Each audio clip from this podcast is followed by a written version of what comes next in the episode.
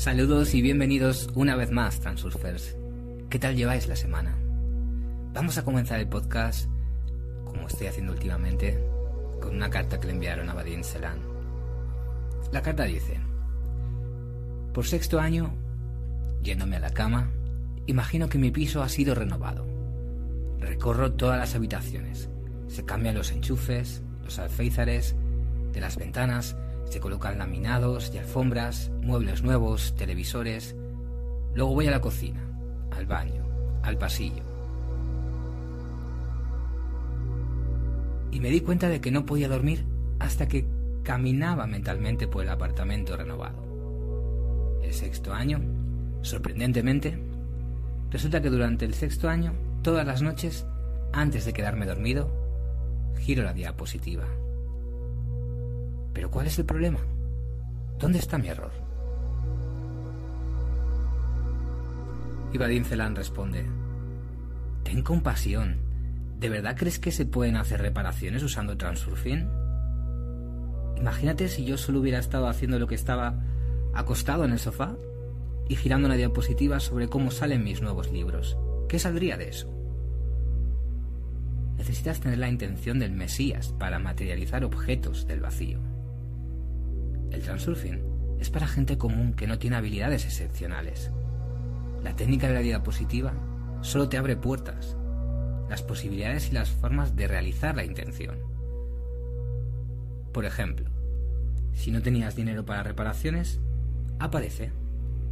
La puerta se abrirá, pero si se abrió, debes entrar por ella. Y tú, al parecer, has estado cruzando puertas durante seis años es necesario no solo pensar con determinación, sino también ponerse en marcha. La realidad no es material ni metafísica, es ambas cosas al mismo tiempo. Eso es lo que necesitas entender. Si lo miras, el error más común en cualquier cosmovisión es que solo se toma como punto de partida un aspecto separado de la realidad, físico o metafísico. El punto de partida de Transurfing como sabes por el primer libro, es el postulado de la infinita variedad de formas de manifestación de la realidad. Por tanto, repito de nuevo, no se puede confiar únicamente en la física o en la metafísica. Sin embargo, se trata de hecho de que o entras por las puertas abiertas o no. Básicamente es eso. Y aquí hay otra pregunta muy interesante. ¿Por qué no se hacen realidad mis fantasías sexuales? Porque son esencialmente diapositivas. Los sueños y las fantasías sexuales son volubles y desenfocados. Puedes soñar a lo largo de tu vida, pero si tu intención es solo experimentarlo todo en tu imaginación, la realidad no cambiará. Como regla general, sueñan, sin ni siquiera darse cuenta, solo para soñar. Pero hay que trabajar con la diapositiva de destino para realizarlo. En el primer caso, el vector de la intención está dirigido al proceso de ensueño real y en el segundo al logro de la meta. Se trata de la orientación de la intención. Cuando se fija en hacer realidad la imagen de la diapositiva, se abre la puerta correspondiente. Incluso puede haber más de una, y luego te enfrentas a una elección, entrar por esta puerta o no. La mayoría de los soñadores suelen pasar sin atreverse a dar un paso audaz. En este caso, no hay nada de que quejarse, excepto de uno mismo. Si tú, haciendo metafísica, te niegas a hacer algo en el plano físico, nadie te contratará o se meterá en tu cama. Por supuesto, las restricciones sociales a menudo obligan a una persona a pasar frente a puertas abiertas o entreabiertas. Es especialmente difícil dar un paso hacia una puerta cerrada, aunque no bloqueada. Ya sabes de lo que estoy hablando. De hecho, todas las personas quieren lo mismo, pero muchas tienen miedo de ser rechazadas, o por una razón u otra no se atreven a realizar sus deseos. Si eres uno de ellos, puedo ofrecerte una solución alternativa. Lo que tienes miedo de realizar en el mundo material se puede realizar en un sueño lúcido. No estoy bromeando en absoluto. Tan pronto como te despiertes en un sueño, puedes acercarte a cualquier persona con seguridad, sin prefacios innecesarios, y hacer lo que quieras con ella. Los personajes virtuales generalmente están dispuestos a aceptar cualquier cosa. Solo se requiere de tu intención. Además, la agudeza de las sensaciones resulta ser una orden de magnitud mayor que la realidad. No me creas. Lea Patricia Garfield. Se trata solo de entrar en un sueño lúcido. ¿Y cómo se hace esto? Se describe en el libro Reality Transurfing. Sin embargo, como antes, considero mi deber de, de advertiros que existe, aunque sea hipotético, el peligro de no regresar de un sueño lúcido. Puedo dar hechos que lo confirmen, pero teóricamente es posible que te encuentres materializado en otra realidad. Aquí todo el mundo tiene todo individualmente. Solo podemos decir una cosa. Si el pensamiento de un sueño lúcido genera malestar interior, no lo hagas. Y si en un sueño sientes algo desagradable, intenta despertarte. El alma te dirá si lo necesitas o no. Personalmente, no me he ocupado de los sueños lúcidos durante mucho tiempo. Prefiero ocuparme de los sueños en la realidad, es decir, gestionar la realidad. Deja esta ocupación, deja esta ocupación porque después de todo da miedo.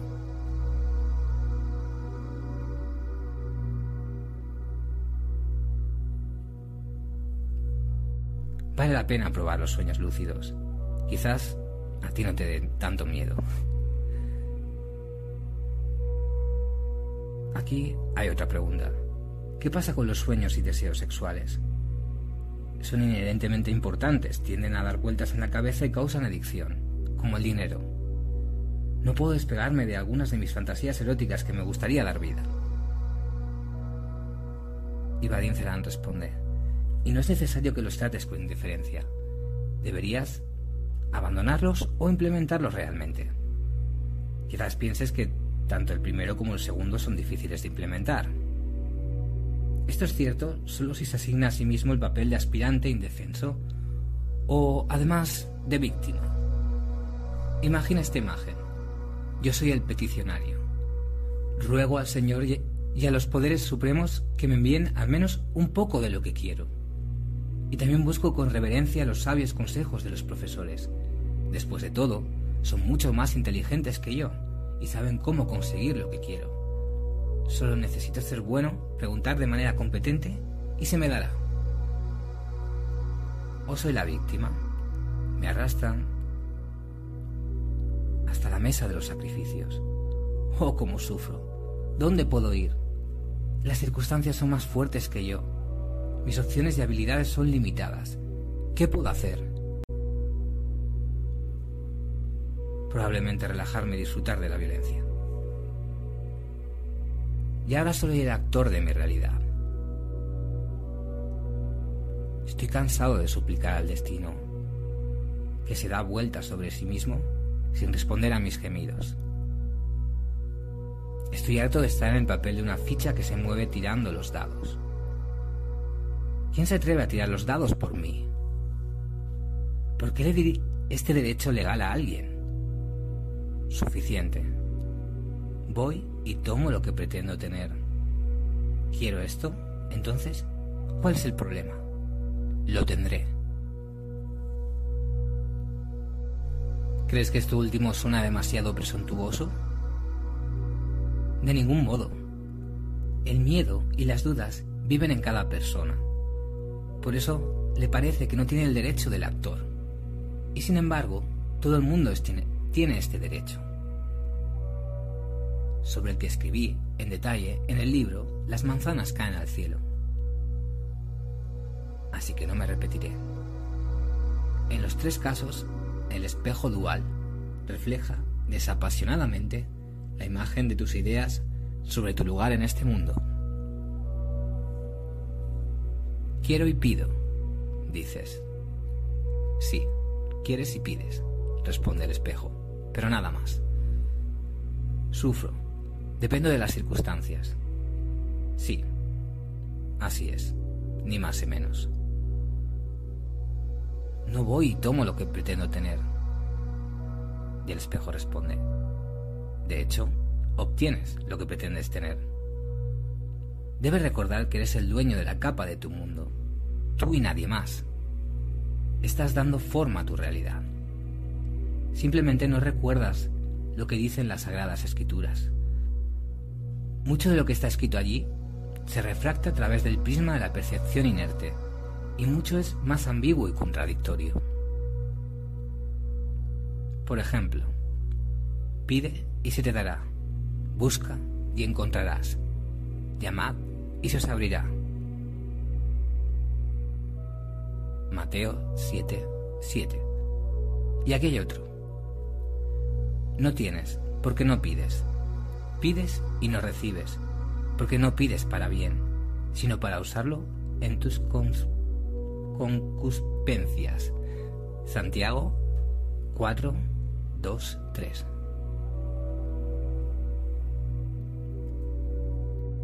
Pero esto se acerca más al transurfing.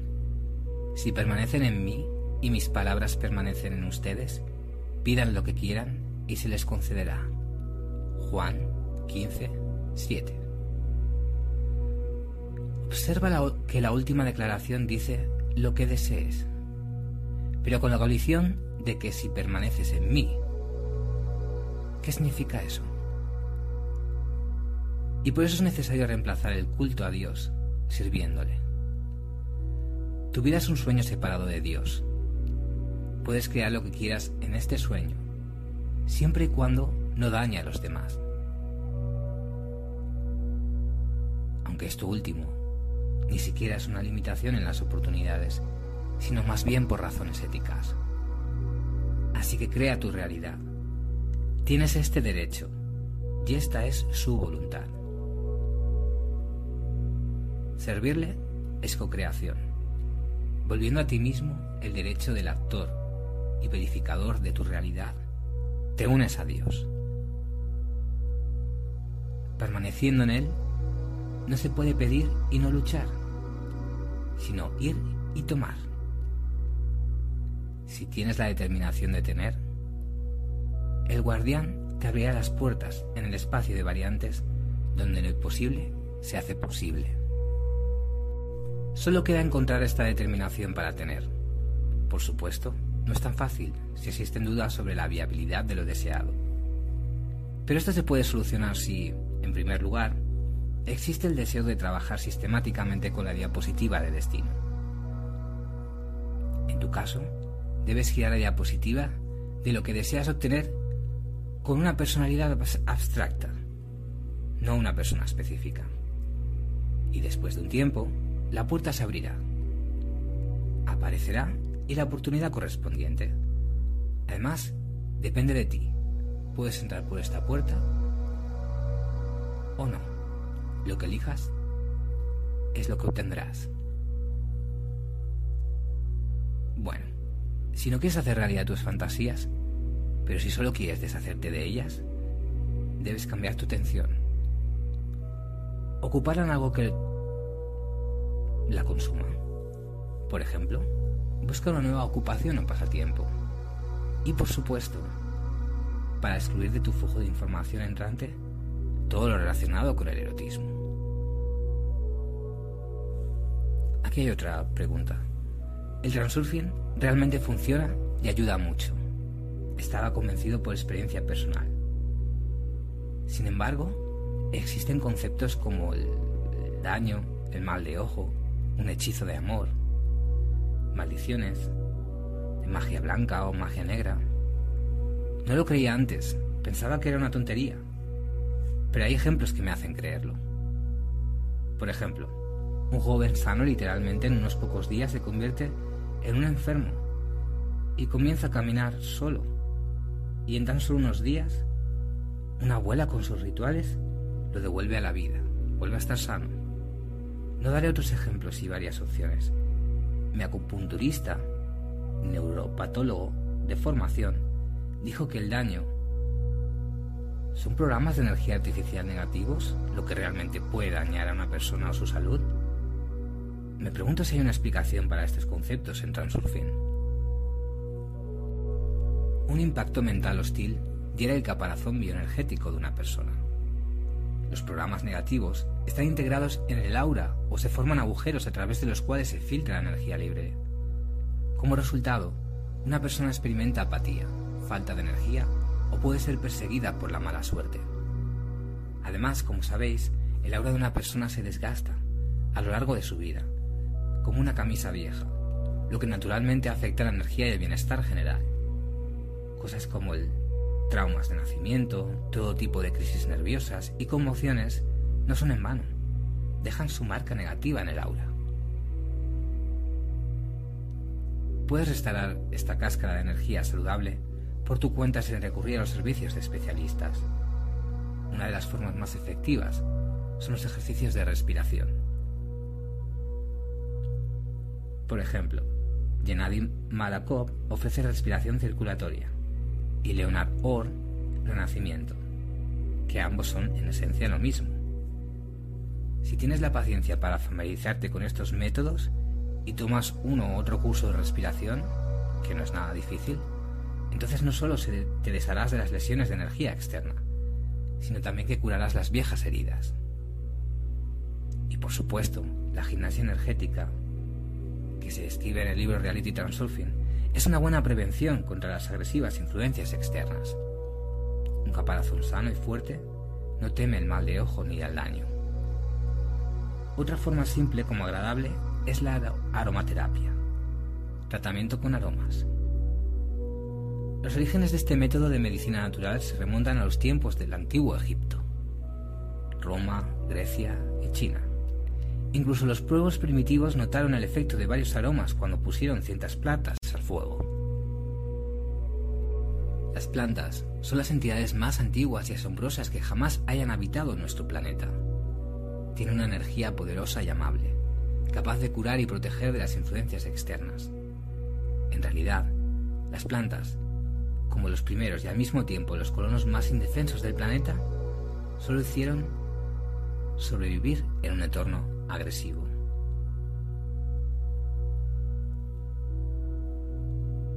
Puedes tirar una flor envejecida al vertedero de basura y seguirá viva. Y sufrirá, por supuesto.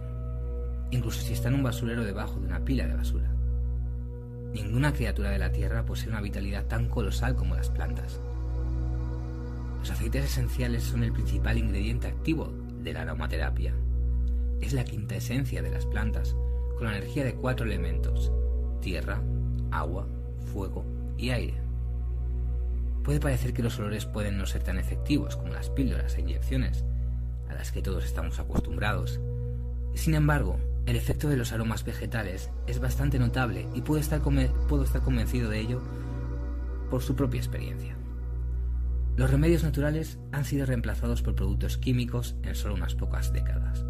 Pero esto solo da testimonio de la fuerza de los péndulos farmacológicos, no de la eficacia de los fármacos. Se sabe que los antibióticos más potentes no son sintéticos, sino vegetales. ¿Se te ha ocurrido alguna vez por qué las plantas no se enferman con las enfermedades a las que son propensos los humanos y los animales?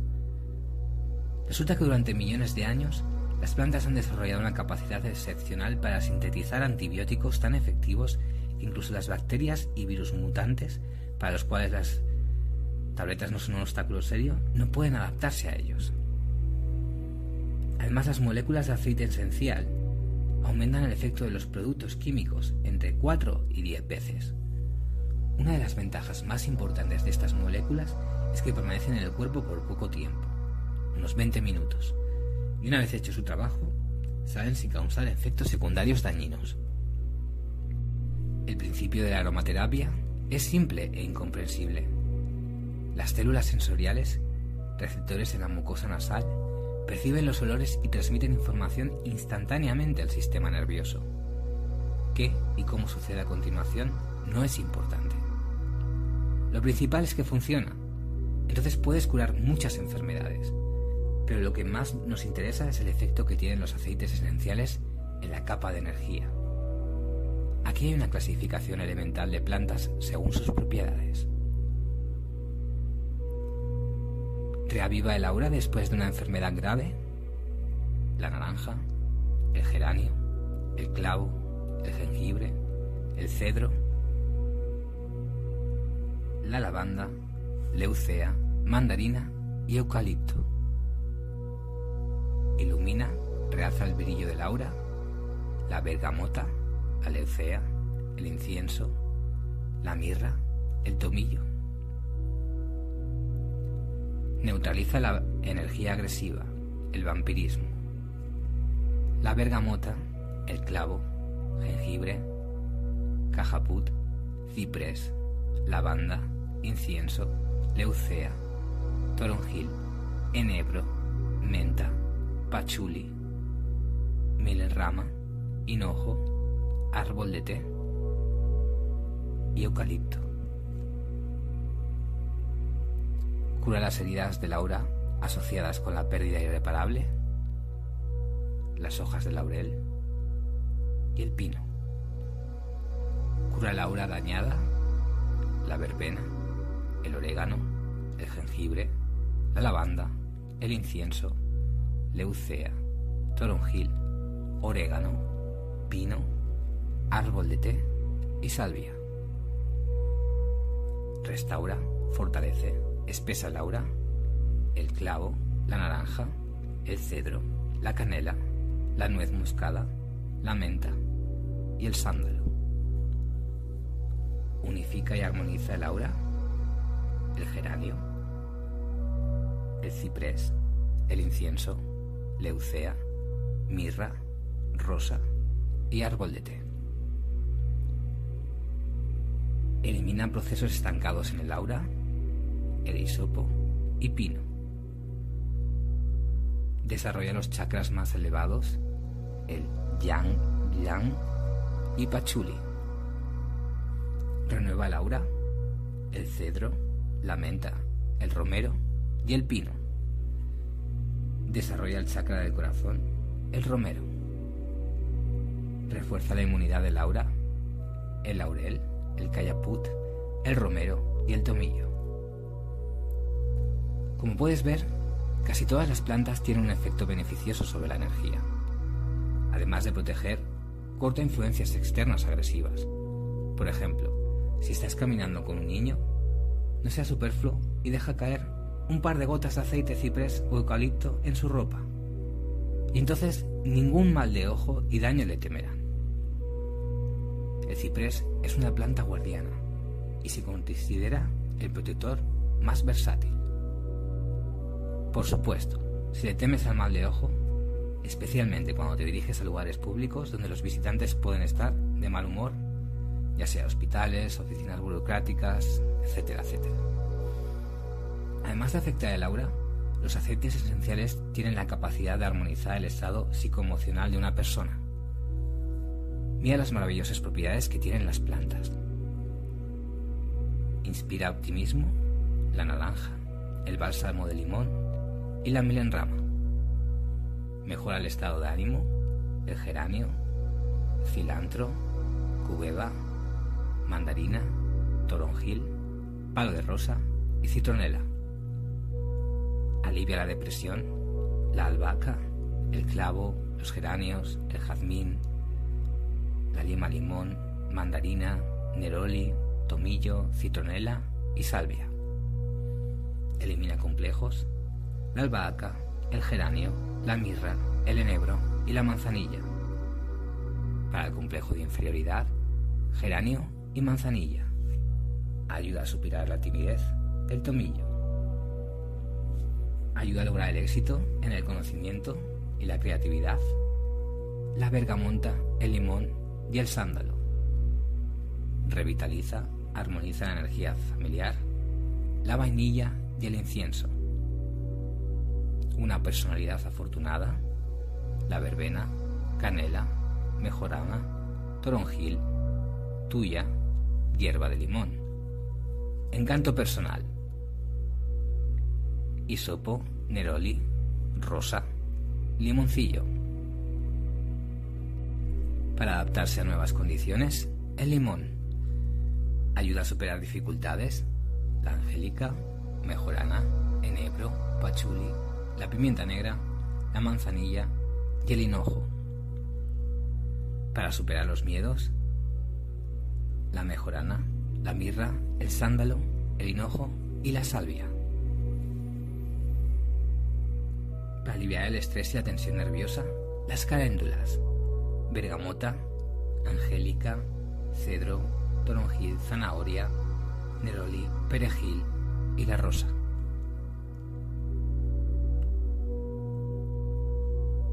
Evidentemente, el espectro de propiedades útiles es muy amplio y las empresas avanzadas utilizan esto con éxito. Se crea deliberadamente ramos especiales de aromas en los grandes supermercados para abrir el apetito de los clientes, en las oficinas para estimular a los socios que cumplen, en los lugares de trabajo para aumentar la eficiencia. Por ejemplo, en las fábricas de Japón, los aromas de limón y flores se rocían especialmente. El limón, por cierto, aumenta el rendimiento mental en un 10 y un 20% y neutraliza la radiación dañina. Entonces, si trabajas con un ordenador, el aroma de limón es imprescindible para ti. Y si tienes un examen o una visita al dentista, rodéate del aroma del vetiver, el jazmín o la rosa. Esto aliviará el estrés y te dará fuerza y confianza. Muchos olores vegetales, en su estructura química, están próximos a sustancias que el cuerpo humano también produce para activar diversos mecanismos emocionales. El panel de control de estos mecanismos se encuentra en el sistema límbico, una de las estructuras más antiguas evolutivamente del cerebro, que es responsable de los deseos más profundos y las emociones fuertes. Entonces, ¿por qué no aprovechar esto? Por ejemplo, ¿te das cuenta que para qué usas perfume o colonia? Si entonces, para oler bien. Entonces, primero, es muy difícil encontrar una fragancia realmente exquisita a un precio razonable. En segundo lugar, las personas tienen gustos muy diferentes, por lo que no hay garantía de que a otros les guste lo que a ti te gusta. En tercer lugar, es difícil encontrar la dosis correcta para no ir más allá de los límites, más allá de los cuales proviene de, ti, como de una perfumería, o no huele en absoluto. Aún así, lo más probable es que uses perfume para enfatizar tu atractivo, especialmente para las personas del sexo opuesto. Entonces, ¿no sería mejor ir directamente a los detalles? La base del atractivo en general es, ante todo, el atractivo sexual. Y en la base fundamental de la percepción de ese atractivo está el sentido del olfato. Por supuesto, no nos olfateamos como animales. Sin embargo, en lo profundo del subconsciente dependiendo del olor, se activa el, el cambio de simpatía, nos gusta o no. Incluso los antiguos chinos y egipcios que poseían los secretos de los aromas sabían que un olor natural adquiere un atractivo mágico si le agregas unas gotas de tal o cual aceite. Hay aromas puramente masculinos, hay femeninos y también hay aromas generales, adecuados para ambos. Incluso se ha acumulado un término especial para estas fragancias, afrodisíacos, nombrados en honor a la diosa del amor Afrodita, ya que su acción tiene una dirección clara, despertar el deseo en una pareja o al menos la simpatía. Estos son algunos de ellos. Para los hombres, pachuli, canela, nuez moscada, cedro, pino, sándalo, tomillo, jengibre. Para las mujeres, el yang yang, rosa, Petit Grain, bergamota, jazmín, palma rosa, romero, almendra, almendra, geranio, neroli. Para todos, la bergamota, el enebro, pachuli, romero y lavanda. Y las combinaciones de aromas son las más potentes. Una mezcla femenina. Tres gotas de yang lian, más tres gotas de romero, más dos gotas de geranio una mezcla para los hombres sería dos gotas de madera de cedro, cuatro gotas de pachuli y tres gotas de bergamonta. Un conjunto de aceites esenciales puede costarle más que un perfume. Sin embargo, vale la pena. Pruébalo, no te decepcionará, eso seguro. Los olores naturales, como los alimentos naturales, son significativamente superiores en calidad a los producidos por los péndulos. Además, en las últimas décadas se han creado muchos perfumes con olores repulsivos en lugar de atractivos. Toda esta nueva química es incompatible no solo con los clásicos franceses, incluso el chipré del abuelo olvidado o el lirio de los valles de mayo de la abuela es mucho mejor. Existe un gran riesgo de enfatizar no su atractivo, sino su mal gusto. El aroma inmediato de una botella de aceite puede no parecer muy agradable, pero cuando se usa en la dosis correcta, crea exactamente el aroma fugaz y fascinante que esperarías de un perfume. Ahora veremos sobre cómo utilizar los aceites esenciales. Lo primero que se puede hacer después de una jornada laboral es tomar un baño. Después de agregar allí 5 o 6 gotas de aceite puro, tumbado en el baño, respira el aroma conscientemente. Inmediatamente sentirás cómo, cómo se alivia el estrés y tu alma se vuelve más liviana. Después de un baño ducha, puedes aplicar el aceite en puntos activos, entre las cejas, la cavidad occipital, los lóbulos de las orejas, los pliegues de los codos, las muñecas, la parte inferior del pecho, la zona alrededor del ombligo, las líneas internas del muslo y la parte inferior de la pierna, o en el centro del pie. Solo, en este caso, es necesario no usar aceite esencial puro, sino uno diluido. Y para hacer esto, toma 10 mililitros de aceite base, cedro, semilla de uva u otro, inodoro es adecuado, y agrega allí 6 o 7 gotas de aceite esencial.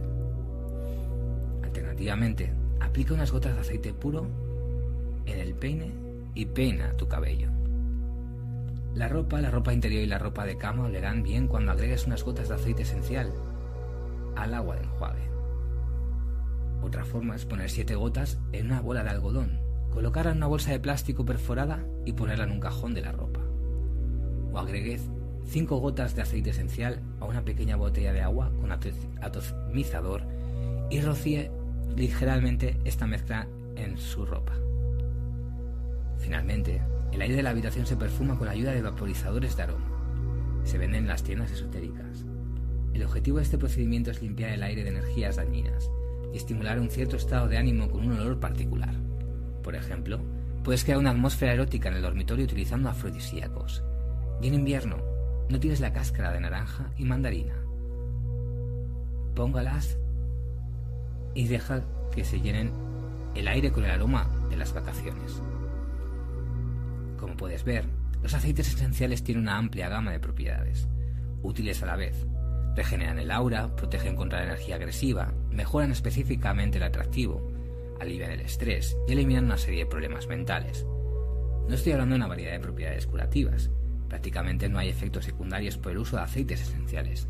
La única limitación es que no es recomendable su, uso en mujeres embarazadas.